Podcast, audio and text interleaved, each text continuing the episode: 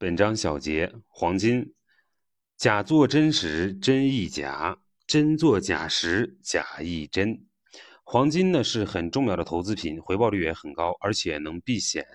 黄金很重要，但是很多人对于黄金的理解啊，停滞在“盛世古董，乱世黄金”的这句话上。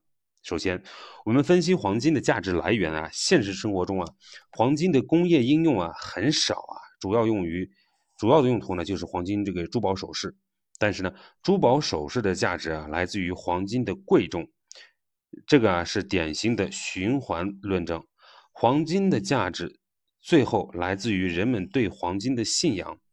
那么这种信仰呢，到底是假作真时真亦假？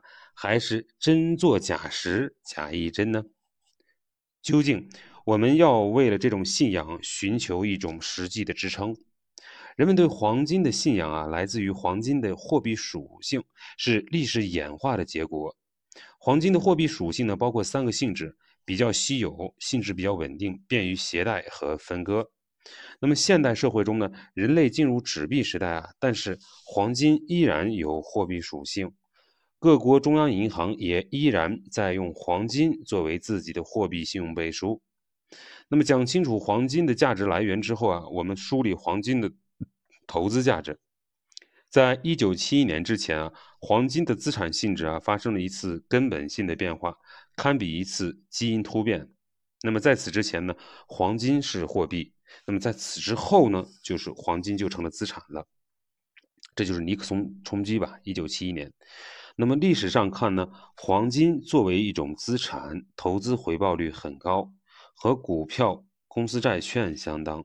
那么扣除通货膨胀之后呢，依然很高，大约呢是每呃每年有大概是百分之四的这个收益率。同时呢，黄金具有很好的这个避险功能，在经济风险扩大的时候啊，金价反而会上涨，对冲其他资产的下跌风险。那么，投资黄金的缺点呢，是可能会经历较长的熊市，如果不能跨越熊市，则可能遭遇损失。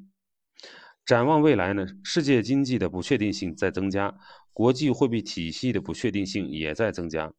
在可预见的将来，黄金作为避险资产、平衡资产的价值啊，还会长期存在。接着，我们分析了投资黄金的几种操作方式。投资黄金呢，主要有三种方式。那么实物黄金、纸黄金，还有黄金的 ETF，三种方式中啊，实物黄金的成本呢最高，达到了百分之六到百分之十这个水平。那么比后两种高出一个数量级。纸黄金长期成本最低，适合长期投资；黄金 ETF 手续费最低，适合短期投资。那么投资黄金啊，还有其他方式，比如黄金期货。黄金期货可以加杠杆，但是啊风险比较大，不建议普通投资者参与。那么最后呢，投资黄金啊还有一个好处，就是黄金是以美元定价的，投资黄金相当于持有美元资产，可以分散人民币汇率的风险。